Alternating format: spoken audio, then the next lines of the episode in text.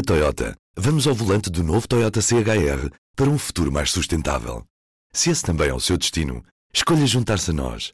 O novo Toyota CHR, para além de híbrido ou híbrido plug-in, incorpora materiais feitos de redes retiradas do mar.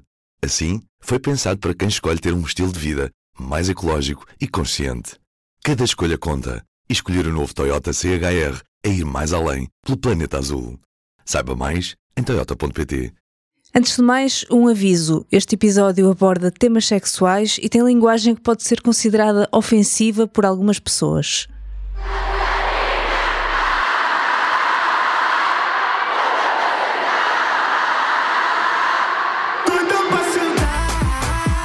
14 de abril de 2023, a Altice Arena enche-se para ouvir as músicas de Pedro Sampaio, um artista brasileiro que invadiu os tops nacionais com canções que misturam pop, hip hop e funk carioca.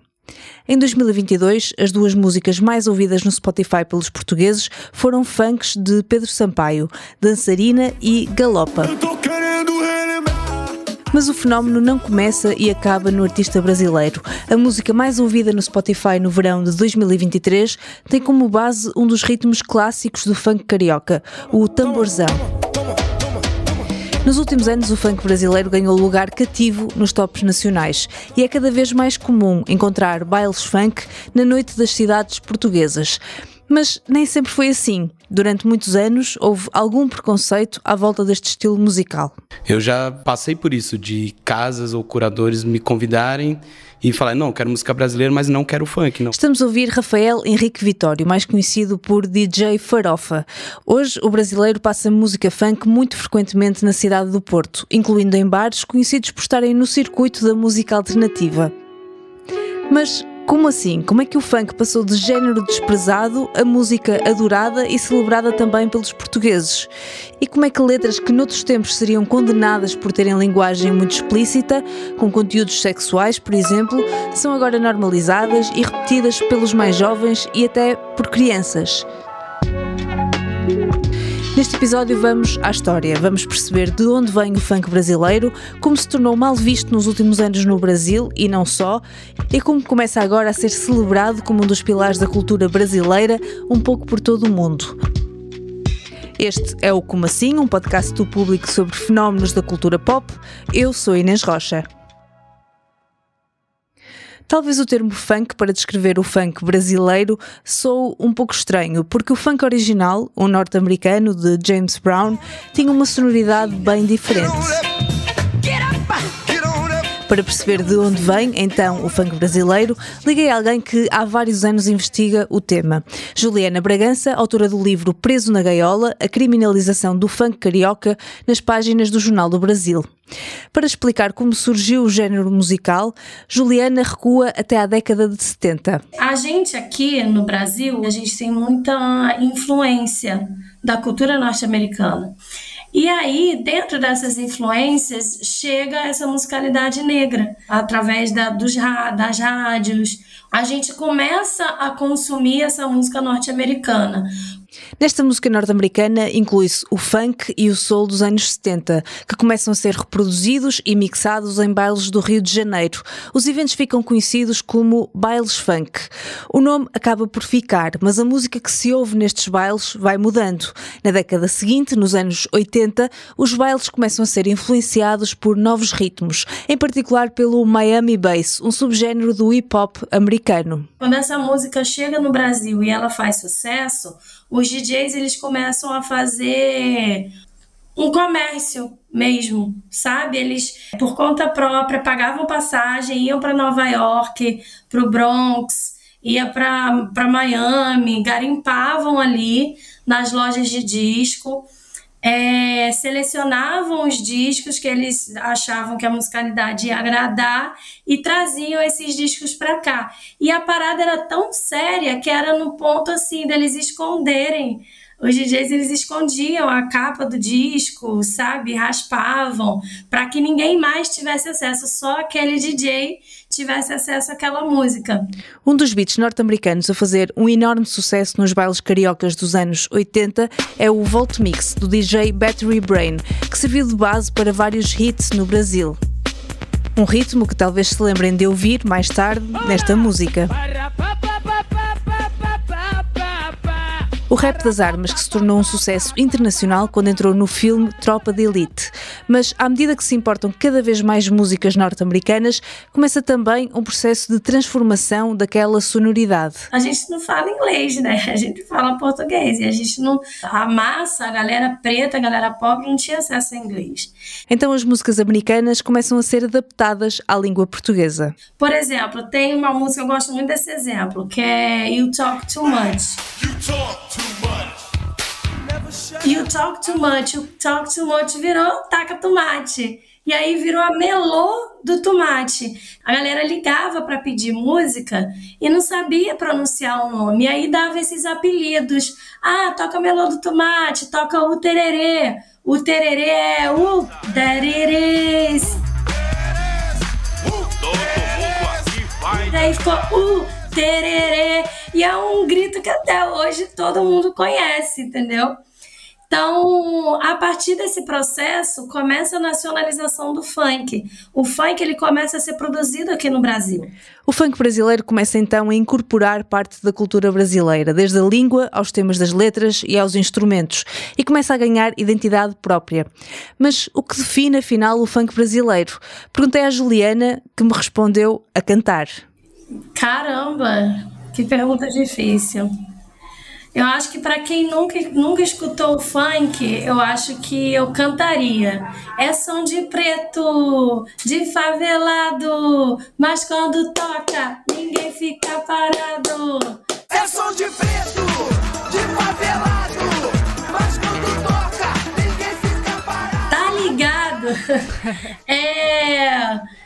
Pra mim é muito difícil, assim, de descrever em palavras, né, o que, que é a música funk. Então, assim, eu descreveria o funk como o que diz a música. A música é som de preto, de favelado, por isso discriminado e criminalizado, mas quando toca ninguém fica parado, porque é um ritmo muito contagiante discriminado e criminalizado. Foi isso mesmo que aconteceu ao funk nos anos 90. Tudo começa na praia de Ipanema em 1992. Na altura, era comum nos bailes funk haver uma prática chamada de corredor, uma espécie de luta controlada ao som do funk. Tinha ali um momentinho de, de embate corporal, né, de porrada, entre é, grupos rivais. Tipo um esporte, assim. Não quero romantizar, sabe? Não, é problemático, mas a galera fazia. E aí, em 92, o que aconteceu, em outubro de 92, foi justamente a galera resolveu fazer isso na praia de Ipanema.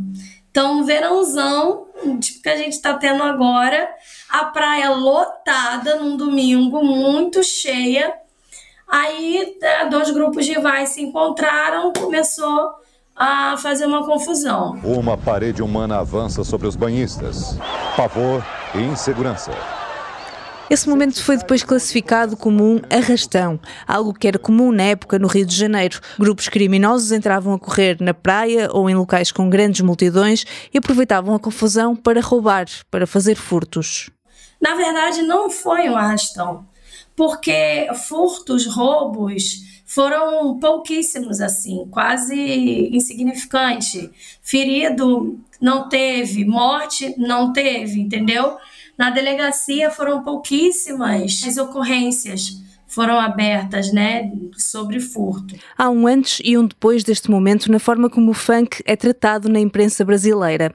A investigação de Juliana olha para a cobertura mediática do funk no Jornal do Brasil entre 1992 e 1999 e detecta uma diabolização da figura do funkeiro nessa época. Quem é o funkeiro? O funkeiro é usuário de maconha, o funkeiro é preto, o funkeiro é ladrão. Então, palavras como ladrão, traficante, trombadinha, pivete, são palavras que são substituídas pelo termo funkeiro. Então, o funkeiro, ele realmente ele passa a ser o bode expiatório desses processos violentos do Rio de Janeiro. Se a gente combater o funkeiro, os problemas de violência do Rio de Janeiro vão acabar. Como é que a gente vai combater o funkeiro? Combatendo os bailes funk. Vamos acabar com o baile funk, que é o baile funk que é o problema. É aqui que começa uma intervenção policial direta nos bailes funk, associados a violência e tráfico de droga. Então, essa intervenção policial ela foi muito, muito ruim para o funk, porque acabou proliferando um, uma face mais violenta do funk, porque aquilo é ação e reação, né? Eu estou sendo violentada, aí eu acabo em algum momento retornando essa violência, né? Os bailes de corredor, eles acabam ficando assim uma parada muito louca, sabe? A galera se batendo mesmo, tendo muito, muitos problemas entre, entre os funkeiros, questão assim mesmo de assassinato. E então a repressão policial intensifica-se ainda mais. Aí começam mesmo a surgir leis para proibir de acontecer o baile funk. Aí o baile funk é de fato criminalizado. Esta história que Juliana conta não é simplesmente algo que leu nos jornais quando estava a investigar o tema. A brasileira viveu tudo isto de perto. Na altura em que o funk começa a ser criminalizado, Juliana é criança e ela própria começa a internalizar o discurso que era veiculado na imprensa. Na adolescência, eu recusei muito o funk. Eu dançava, é, eu cantava, eu ia para baile, mas eu era roqueirinha, então fazia parte do meu discurso dizer que a funk nem é música, né? Que cultura o quê? Funk nem é música, mas curtia. Se eu um dia reproduzir esse discurso, é porque eu, esse discurso chegou até mim pronto, não fui eu que pensei isso. E aí eu acabei partindo disso, né, para pesquisar o funk e tô nessa aí até hoje. Mas, ao mesmo tempo que o funk é criminalizado, acontece outro processo no sentido oposto. Ao mesmo tempo que a mídia criminaliza, ela acaba glamorizando, porque ela dá um alcance, né, é, do funk. Ninguém nunca tinha ouvido falar em funk. Aí todo mundo começa a ouvir falar em funk e desperta interesse, ainda mais adolescente, né? Adolescente, essa coisa proibida, adolescente adora. Então, a, começa a acontecer também essa, essa questão da glamorização. A partir da segunda metade dos anos 90, o mesmo funk que tinha sido diabolizado pela imprensa começa a receber outro tipo de atenção e a ser muito divulgado. O mercado brasileiro abraça o estilo, investe nele. Alguns temas tornam-se sucessos mundiais. Quando você vem pra passar o fim de semana. Pocotó, pocotó, pocotó, pocotó, pocotó, minha eguinha pocotó. Ai,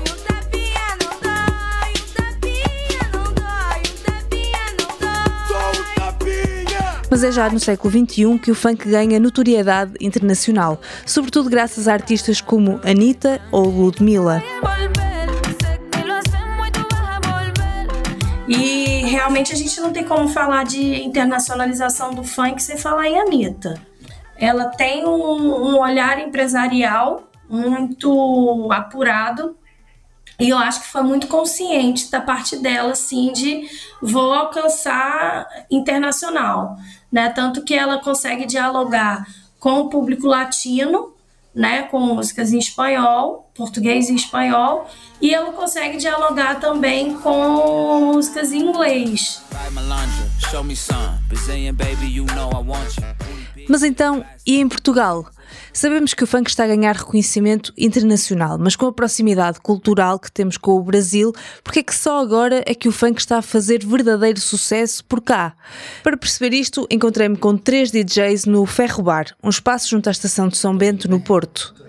Está me ouvindo bem aí? Como é que tá? Alô, alô, alô. É, eu sou Farofa, uh, sou pesquisador musical, DJ, produtor cultural e um agitador aí da noite com várias festas e trabalhos, todos envolvidos com música, muito amor e militância. Eu sou a Alabi, eu sou brasileira, que eu moro aqui há quatro anos, no Porto. Olá, o meu nome é Zirmut, eu sou português, eh, mas tenho ligações ao Brasil, tanto do lado do pai como da mãe. Sentei-me a conversar com Farofa, Walabi e Zirmut na pista de dança do Ferro Bar.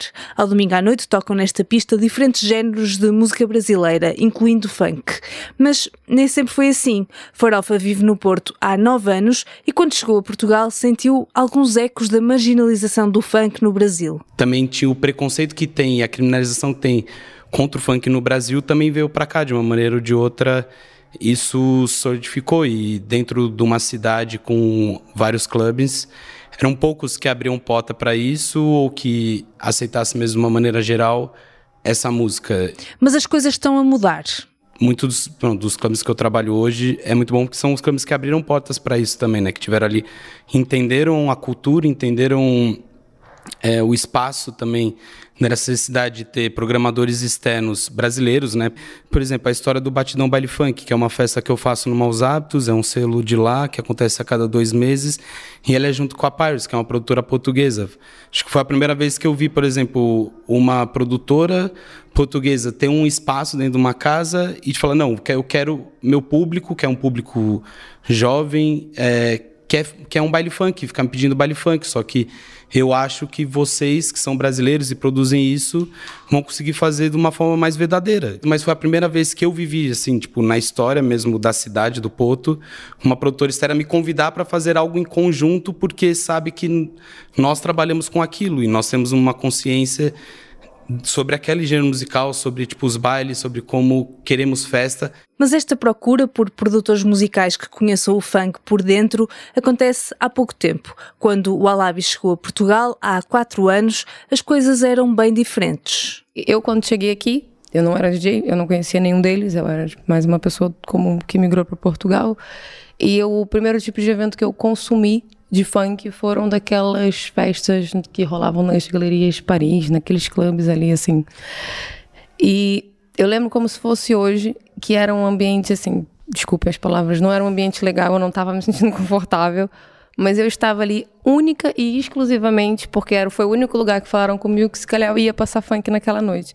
O Alabi sente que o funk ainda não é totalmente compreendido em Portugal, mas diz que nos últimos anos foi feito um caminho. Eu pude, muito nova, experimentar a realidade de uma maneira mais vívida do funk, de entender por que, que aquelas pessoas can cantavam aquelas letras, do porquê de, de, de, de, não racionalizar tanto aquilo, que eu percebo que é a dificuldade do, do funk aqui na Europa era isso, que, é, que você ouve uma letra pejorativa daquela maneira numa, numa sociedade super racional é muito, é muito complicado de fora, sendo uma coisa de fora, é, é óbvio que a gente vai olhar com os olhos de preconceito, não que eu esteja passando pano, mas é, é, a realidade.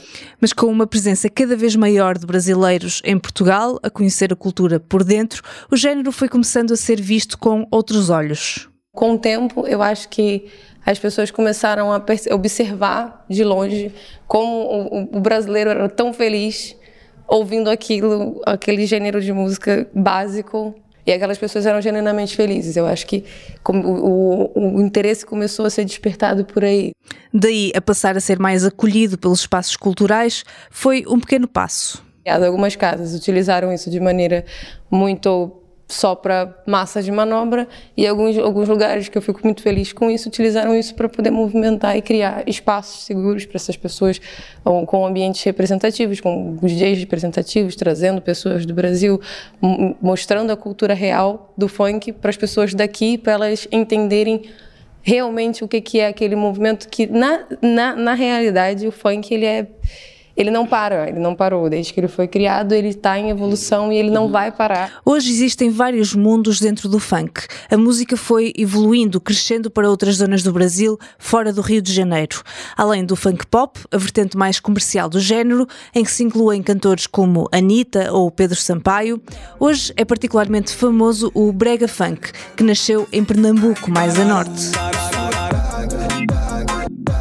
Existe também o funk paulista, também conhecido como funk de ostentação, que aborda sobretudo questões materiais, a ambição de sair da favela e de ostentar riqueza. E existe o funk proibidão. Ele tem dois tipos de funk proibidão. Tem o funk proibidão, que é o funk proibidão putaria, que é o que fala é, de genitália, de sexo, de forma muito aberta, muito explícita, e tem o proibidão que é contando aí a, a rotina, o, o, como que funciona o tráfico de drogas. Né? Como é que é a vida no crime? É neste capítulo que o funk é mais polémico e há um lugar onde tem cada vez mais espaço o TikTok. Desde o pop ao proibidão, o funk está a fazer um enorme sucesso na rede social. A minha irmã tem 11 anos E a minha irmã é a maior fã da Anitta e de Pablo Vittar que eu já vi na vida. E ela tem 11 anos. Ela, na primeira comunhão dela, pôs todos os portugueses da aldeia a ouvir funk. Isso para mim é um salto assim gigante de realidade, está a mudar. Foi exatamente ao contactar com a família de Zirmut, portuguesa, que a Labi deu conta do que estava a acontecer no TikTok entre as gerações mais jovens. Eu não sou consumidora do TikTok, sendo muito honesta. Nunca nem baixei a aplicação. Então, mas é, eu já percebi que, por exemplo, com a irmã dela, ela, a irmã dela me ensinou coreografia de TikTok, uma menina de 11 anos portuguesa, com músicas brasileiras de, de funk, e a, e a, irmã dela me ensinou coreografias. Então isso me, me deu um choque de realidade na altura muito grande que eu fiquei assim, peraí, tem alguma coisa acontecendo aqui que a gente não tá vendo e tá acontecendo e ninguém tem, ninguém vai, ninguém consegue impedir porque tá na mão dessas pessoas. Mas as letras das músicas funk, em particular dentro do estilo proibidão, podem ser problemáticas a vários níveis. Letras machistas, de exaltação do crime da exploração sexual. Por isso quis saber como estes DJs olham para a questão da letra. Existem limites para a música que devemos divulgar? Que são os limites, são os limites de todos. É tipo, cabe a nós também, tipo, como sociedade inteira, de uma maneira geral, entender o que está ali. Eu, eu já tive em eventos que era DJ italiano tocando uma música que falava sobre um estupro coletivo. E eu tive que ir no DJ e falar: olha, sabe o que tá falando dessa música? E esse tá aí o problema. Não, não, não falo português. Aí falei, expliquei em inglês isso para ele. Tipo, eu só saí e falei, pronto, eu não quero mais ficar ali, tipo, não me interessa. Ele pode ter escolhido a música pelo ritmo, mas se tu não sabes o que a música tá falando... Vocês têm esse cuidado quando escolhem a música de olhar para as letras Sim, e ver o que é que total, dizem? sempre tive e acho que tem que ter. E pronto, como para todas as músicas, mesmo músicas que às vezes eu posso não entender, às vezes é um, uma gíria específica de um lugar da de onde aquela música veio, como tu vai saber o que é aquilo? E, mas se pesquisar para para entender e ser um pesquisador e um, um DJ consciente, é, é necessário esse trabalho, entender o, o que a música está ali. Já no que toca à exploração de temas sexuais, Zirmut detecta uma diferença cultural profunda entre o povo brasileiro e o português. Eu sinto que o português não pode queixar pela letra, porque nós temos um, um, género musical chamado de pimba, que tem as letras mais, assim, usando o termo, como o brasileiro diria, escrotas, que eu já ouvi. Então é, é uma questão mesmo de tabu, sabes? É, o brasileiro, por exemplo, o brasileiro não tem tabu a falar de sexo como o português tem. O brasileiro não tem tabu com o corpo como o português tem. E, e a questão da letra também é muito tabu. Mas a parte do sexual, todos pensamos isso. E o funk está a ajudar a mudar isso? Eu acho que sim, eu acho que as pessoas agora se sentem muito menos tabu a falar a respeito de, de, de sexo, de relações no geral. Eu, eu conheço amigos meus que eu senti que com a evolução do funk, deles frequentarem festas de funk, eles como pessoas efetivamente mudaram. Eles ficaram muito mais à vontade com a liberdade sexual deles, uh, em explorar a sexualidade deles, e o funk tem muito isso. O problema é quando os consumidores destes conteúdos são crianças, ainda sem maturidade para compreender determinados temas. No TikTok é frequente ver crianças e adolescentes a consumir e produzir conteúdos à volta do funk. E na rede social, as fronteiras entre o que é ou não aceitável são muito tenues. Por exemplo, se pesquisarmos funk proibidão no TikTok, é-nos devolvida uma mensagem a dizer que a pesquisa pode estar associada a comportamento ou conteúdo que viola as diretrizes. Mas se pesquisarmos funk putaria, são-nos devolvidos milhares de vídeos. A hashtag tem 18,3 milhões de visualizações. E alguns dos vídeos associados são de adolescentes e até crianças a dançar de forma sexualizada canções com letras bastante explícitas. Nesse capítulo não há respostas universais. Juliana, uma grande fã de funk, dá o seu exemplo pessoal. Depende de que, de que crianças e de que pais que nós estamos falando. Eu, eu, Juliana, eu tenho dois filhos, meus filhos não têm acesso. Não têm acesso a TikTok, não têm acesso, não vou dizer que não tem acesso, mas tem acesso muito limitado a YouTube. Eu confio que eles assistam Netflix e Disney+, porque eu tenho um controle maior do que, que chega até eles. Né? Não, eu não gosto que não quero que eles tenham essa vivência é, é, digital ainda, porque não tem maturidade e chega pra gente qualquer coisa, o que está fazendo sucesso vai chegar. E eles ainda não sabem filtrar. Mas nem todos os pais têm a mesma postura. E mesmo Juliana vem de um contexto em que isso não era considerado um problema. Sendo que a gente vem de uma geração que dançava El Chan e dançava na boquinha da garrafa. Né? Com seis anos, a idade da minha filha, eu dançava na boquinha da garrafa e cá estou hoje, né? Debatendo justamente sexualização, gênero, enfim. É, eu acho que depende né, da, da classe social, depende da, da instrução. De acordo com o extrato social, as prioridades e preocupações mudam muito.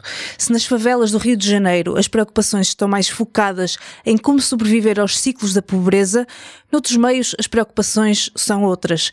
Certo é que no tempo da internet a informação corre rapidamente, as culturas misturam-se. Por um lado, os mais jovens podem ter acesso a conteúdos considerados para adultos, mas por outro, cidades portuguesas podem passar a acolher e a compreender melhor a cultura de outros povos. E uma aldeia conservadora é capaz de aprender uma coreografia de funk, graças ao TikTok.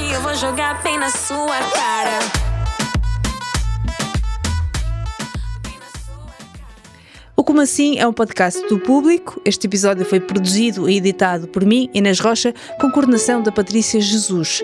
Neste episódio fizemos uma viagem pela música funk brasileira, concertos de músicas de Pedro Sampaio, Dennis e Kevin O'Cris, ouvimos James Brown, Cidinho e Doca, DJ Marlboro, Amilca e Chocolate, também Claudinho e Bochecha, MC Serginho, Furacão 2000 e ainda Dada Boladão, Pereira DJ e Anitta e Pablo Vitar. Se gostaste deste episódio, não deixes de fazer seguir na plataforma onde ouves para receberes os próximos episódios. E já agora, deixa-nos a tua avaliação. Encontramos na próxima quinta-feira, a partir das 16. Até lá, boa semana.